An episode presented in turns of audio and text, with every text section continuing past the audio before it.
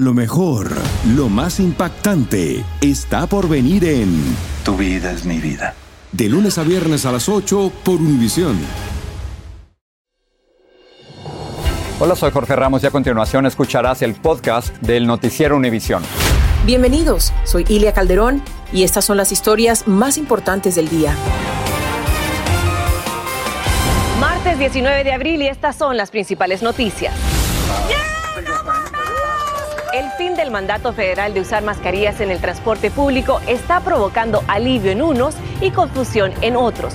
Algunos gobiernos y empresas eliminaron el requisito, pero otros lo mantienen. Nos sentimos muy seguros sin traer la mascarilla. Sí, debería de ser obligatoria. Este virus no se ha ido del todo. La patrulla fronteriza se prepara para evitar el caos en la frontera cuando se elimine el título 42, el cual permite rechazar rápido a migrantes debido a la pandemia. El jefe de la patrulla habla con Noticias Univisión. En México está aumentando notablemente el envío de medicinas a familiares en Estados Unidos. La práctica ayuda a muchas familias mexicanas que no pueden pagarse el sistema de salud en este país. Y hablamos con una mujer que milagrosamente sobrevivió a una caída en los rieles del tren. Eh, un golpe muy fuerte en la cabeza que a raíz de eso todavía no escucho bien del lado izquierdo. Este es Noticiero Univisión con Jorge Ramos e Ilia Calderón. Hola, ¿qué tal? Les saludamos Maiti Interiano y Feliz de Bedud. Júbilo, alivio, confusión y rechazo son algunos de los sentimientos encontrados con que los pasajeros han recibido la decisión judicial contra el uso obligatorio de mascarillas en el transporte público. Gobiernos locales, autoridades de aeropuertos, estaciones de trenes y empresas de transporte han reaccionado de distintas maneras, aumentando el desconcierto entre muchos viajeros. El presidente Biden exhortó a los estadounidenses a decidir por sí mismos si deben ponerse mascarillas cuando viajan junto con otros pasajeros. Blanca Rosa Vilches nos habla de la reacción y la confusión. No más mascarillas.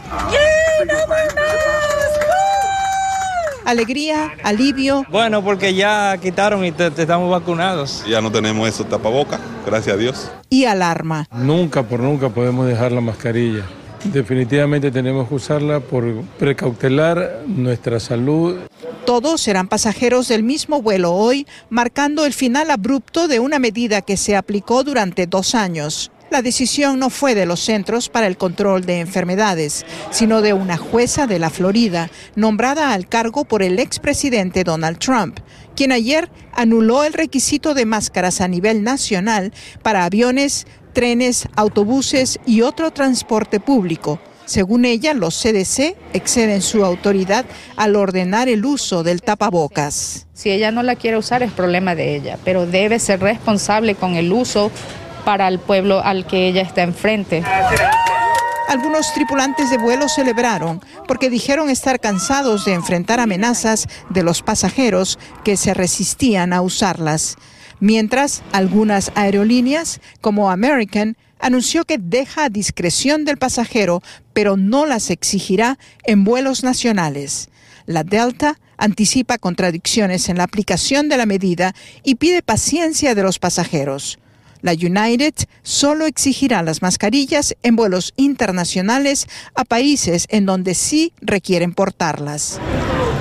Las autoridades locales como Nueva York y New Jersey seguirán exigiendo el uso de las mascarillas en el transporte público, es decir, un pasajero que vuele de otra ciudad tendrá que ponérsela al salir del avión o tomar un tren para llegar al hotel, pero no la tendrá que usar si se traslada en Uber. Blanca Rosa está en vivo en el Aeropuerto Internacional Liberty de New Jersey, en donde ponerse la mascarilla es opcional, pero ¿cómo se percibe allí la situación? ¿La gente entiende? ¿Hay confusión? ¿Quién se la pone? ¿Quién no? Félix, buenas tardes. Hay confusión, pero también reafirmación en los bandos que originalmente se han opuesto. Cuando hablas con las personas que están a favor de, de, dejar de usar las mascarillas, te dicen que ya estuvo suficiente, que ya están vacunados, que ya hay que movilizar hacia adelante la economía del país. Los que están en contra dicen básicamente que en Nueva York hay 30% de aumento de los casos y a nivel nacional es el 40%. Y hace muy pocos minutos la Casa Blanca dijo que la administración del presidente Biden solamente va a apelar la decisión de la jueza de la Florida siempre y cuando los CDC digan que todavía es necesario el uso de las mascarillas. Regreso contigo, Maite. Buenas tardes. Buenas tardes para ti. Gracias, Blanca Rosa. Y por primera vez en casi tres meses, los casos de COVID-19 entre niños aumentaron. Más de 33 mil dieron positivo durante la semana que terminó el 14 de abril. La Asociación Nacional de Pediatría dice que ese número es muy inferior al de más de un millón de casos reportados en enero, pero la organización vigila la tendencia. Entre tanto, la farmacéutica Moderna calificó de prometedora su primera vacuna de refuerzo bivalente, o sea, con dos efectos a la vez. Esta vacuna estimula la respuesta inmunológica a dos antígenos y se compone de la actual vacuna contra el COVID y otra basada en la variante beta. Moderna dice que la nueva vacuna hace que el cuerpo responda mejor al Omicron y a otras versiones del coronavirus. Los cruces de migrantes por el río Bravo continuaron en las últimas horas y con ellos los dramas humanos. Las cámaras captaron el momento en que la corriente del río separó a una familia centroamericana. Marlene Guzmán nos muestra estas imágenes desde Eagle Pass, en Texas. Una madre hondureña deja atrás a sus hijas de 6 y 9 años, se persina y con su bebé en la espalda se lanza al río. Logra llegar sin problema mientras que las niñas con salvavidas puestos se quedaron varadas sobre un islote en medio del río. La mujer las esperaba en la orilla, pero las pequeñas no se atrevieron a cruzar solas y la madre tuvo que regresar. Hasta que un buen samaritano la ayudó cargando a la bebé hasta el lado mexicano. Después llegaron socorristas a rescatarlas. Que me los regresen, por favor. Suplicaba que no la regresaran a Honduras, pues quiere esperar a su esposo y otro hijo, quienes sí lograron cruzar y fueron llevados a un centro de procesamiento en Texas mientras que a ella la llevaron al refugio Casa Migrante en Piedras Negras. Esta familia, aunque quedó separada por fortuna, está con vida, pues la corriente por poco los arrastra durante el primer intento. En lo que va de este mes en este, el sector de Del Río ya reporta la muerte de más de 12 migrantes y este martes se encontraron dos cuerpos más. Esto a pesar de que el flujo de cruce de migrantes ha disminuido en los últimos días. Esto en parte porque el nivel del agua está bastante alto. Otro factor podría ser el visible incremento en el patrullaje de policías municipales de Coahuila que buscan detener a migrantes. Esto tras el reciente acuerdo de seguridad fronteriza entre ese estado mexicano y Texas.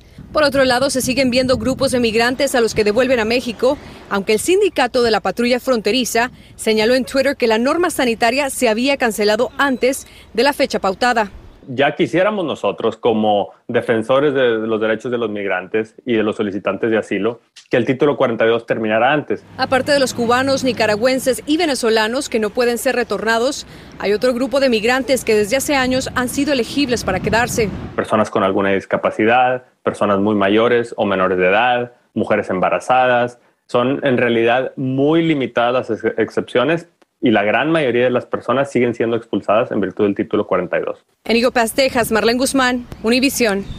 Siguiendo con el tema, la patrulla fronteriza asegura que lleva tiempo preparándose para el fin del título 42 programado para mayo, cuando se espera aumente el número de migrantes que llegan a la frontera. El título 42 vigente desde 2020 permite al gobierno federal devolver a migrantes rápido debido a la pandemia. Esto es lo que dijo a Univisión Raúl Ortiz, jefe de la patrulla fronteriza.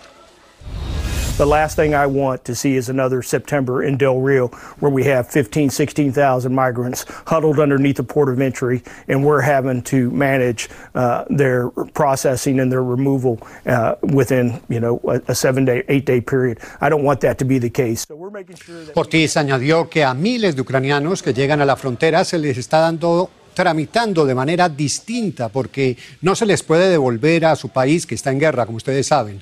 Por cierto, usted podrá ver el resto de esta entrevista esta noche en la edición nocturna del Noticiero Univision.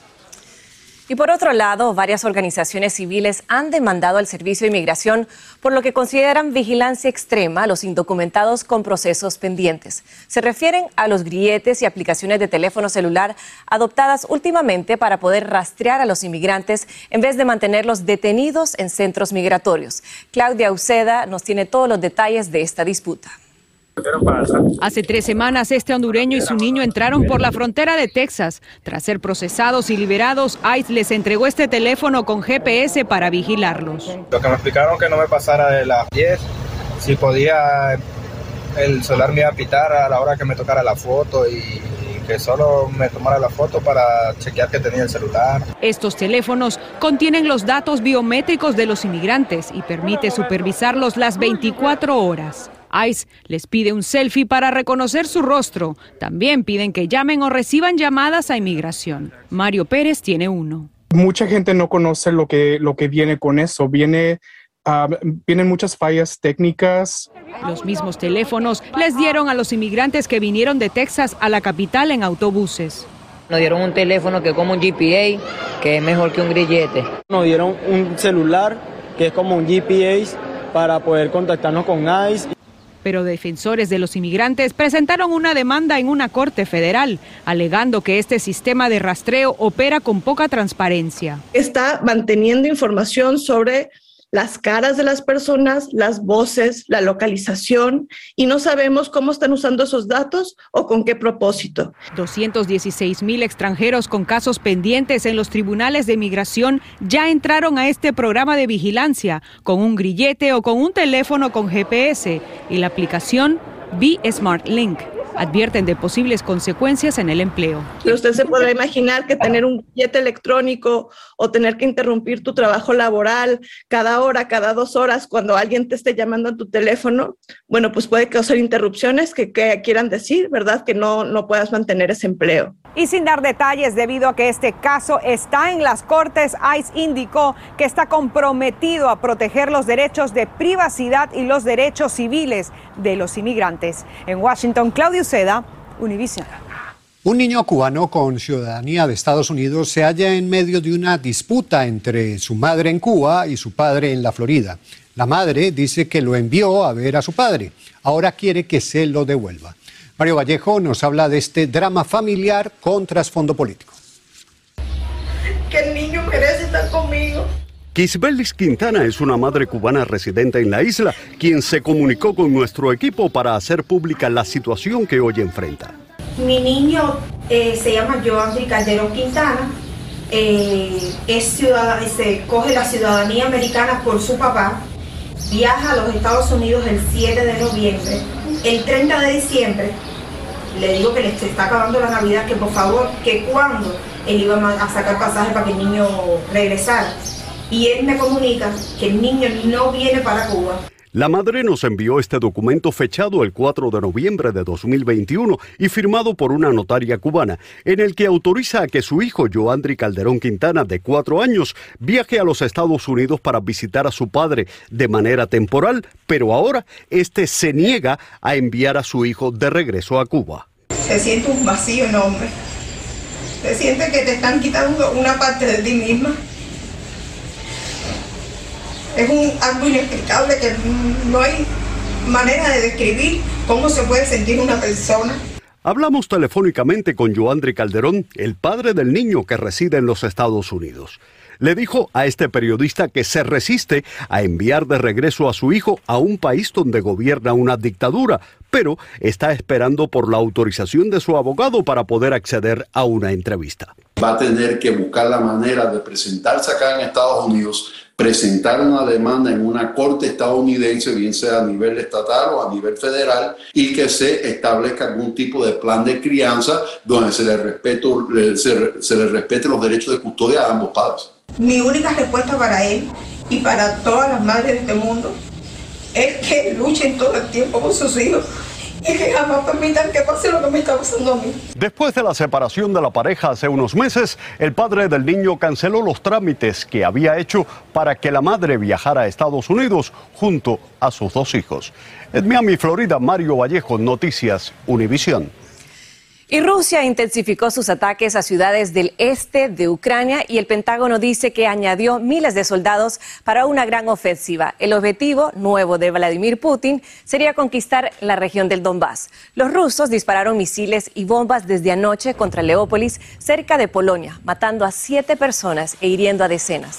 También dijeron haberse apoderado de Mariupol tras mes y medio de asedio. En las calles hay cadáveres y vehículos quemados. Las redes sociales y familiares en México son clave para el cuidado de salud de millones de mexicanos sin seguro médico en Estados Unidos. Y tendremos la milagrosa supervivencia de una mujer que cayó en la vía férrea durante un tren en movimiento. Aunque bastante tarde, la justicia finalmente le llegó a un hispano que pasó 32 años preso por un crimen que no cometió. Familia querida de Univisión, aquí Lucero para decirles que no se pueden perder el gallo de oro. Lunes a viernes a las 9 por Univisión. Estás escuchando el podcast del noticiero Univisión. Una gran cantidad de mexicanos que viven en Estados Unidos consumen medicamentos que les envían desde México y muchos de ellos hasta consultan por teléfono o WhatsApp con médicos que están en su país. Así lo reveló una investigación del Instituto Nacional de Salud Pública precisamente en México. Desde allí, Jessica Cermeño nos explica cómo y por qué sucede esto. María Luisa Ábalos vende tacos de canasta en un puesto callejero en Morelia, la capital del estado mexicano de Michoacán. Y desde hace varios años le ayuda a conseguir medicamentos a su hermana, que vive en Los Ángeles y quien sufre de mala circulación. Sí, porque ella cuando viene aquí va con el doctor familiar y este le receta y ya lleva medicamentos. Cuando se le acaban las pastillas, su hermana viaja hasta Tijuana para resurtirse. Pero si esto no es posible, María Luisa se los envía por paquetería. Pues me llama y ya yo aquí trato de que se los consigo, le hablo al doctor y me da una receta. Donatiu González es investigador del Instituto Nacional de Salud Pública de México y descubrió, junto con otros investigadores, que el envío transfronterizo de medicamentos de todo tipo entre mexicanos sea sofisticado. Se documentó que realizan mucha consulta a distancia con los médicos de las localidades de origen, ¿no? Eh, por ejemplo, por teléfono, por WhatsApp, por Facebook. Y a veces, si los familiares no pueden, el mismo doctor es el que envía por paquetería las medicinas, que van desde medicamentos para las alergias hasta antibióticos.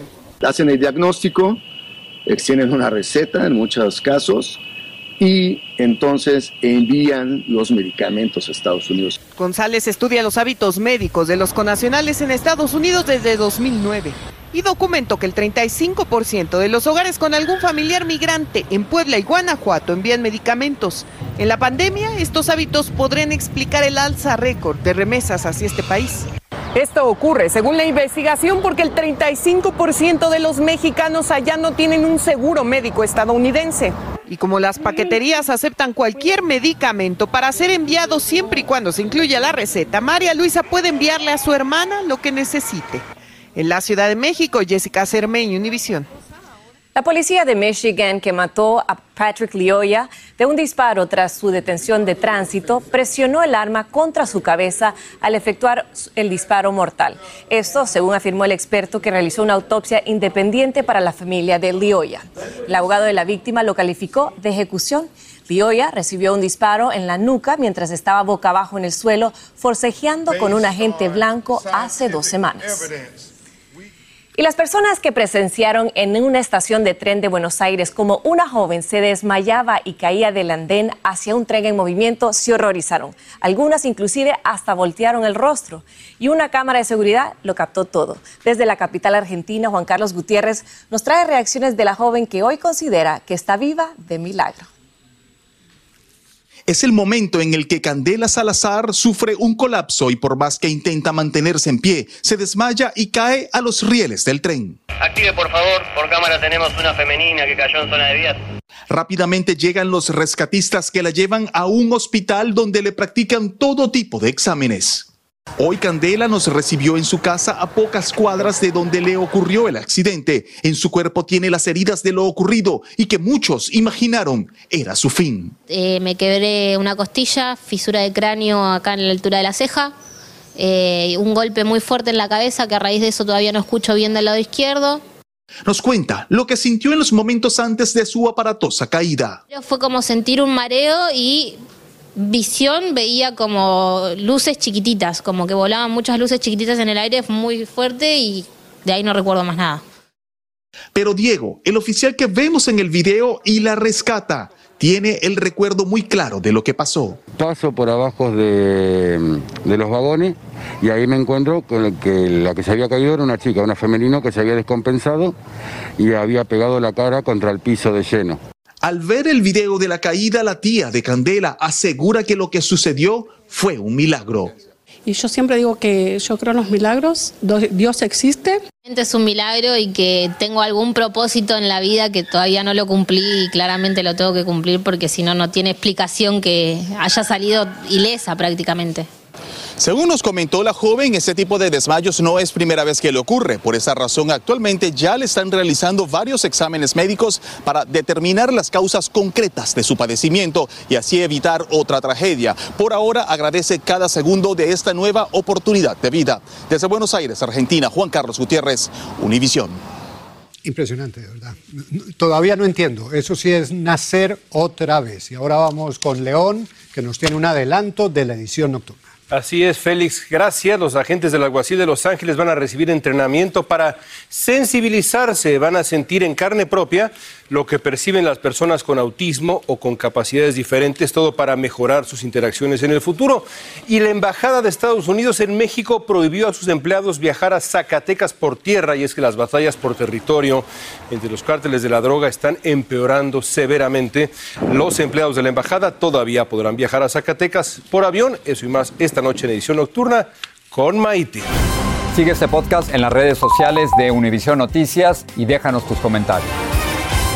El dicho que reza la justicia tarda pero llega le aplica a un hispano de San Francisco que pasó más de 30 años en prisión por un asesinato de un hombre, un asesinato que no cometió.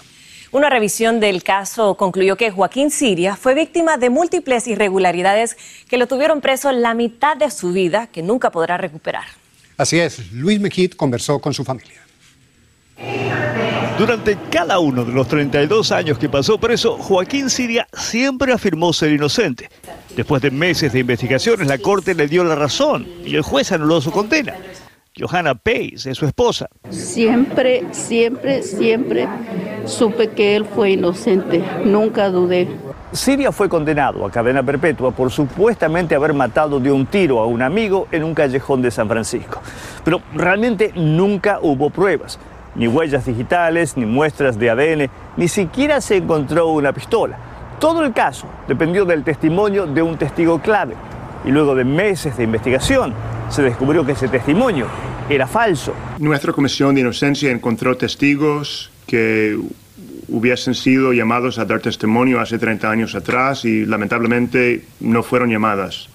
No sé si es culpa del abogado de defensa. Esta es la primera exoneración que logra la Comisión de Inocencia creada hace dos años por el fiscal de San Francisco. Es la primera vez que la oficina del fiscal ha trabajado juntos con uh, los abogados defensores para tratar de averiguar qué es lo que pasó en este caso. Lo que pasó en este caso, según la Comisión de Inocencia, es que una cadena de errores hizo que este inmigrante cubano a punto de ser librado pasara la mitad de su vida en prisión. Sea lo que sea que le recompensen o no, no va a cambiar los años que vivi vivimos él adentro y nosotros acá afuera. Su esposa se pregunta si la justicia que demora tres décadas puede seguir siendo llamada justicia. San Francisco, Luis Mejid, Univisión. Una de las cosas más injustas es ver a un inocente preso. El dolor de la familia, pero ahí estuvo todo el tiempo con él y creyó en su inocencia. 30 años. Los espero en edición nocturna. Familia querida de Univisión, aquí Lucero para decirles que no se pueden perder el gallo de oro. Lunes a viernes a las 9 por Univisión.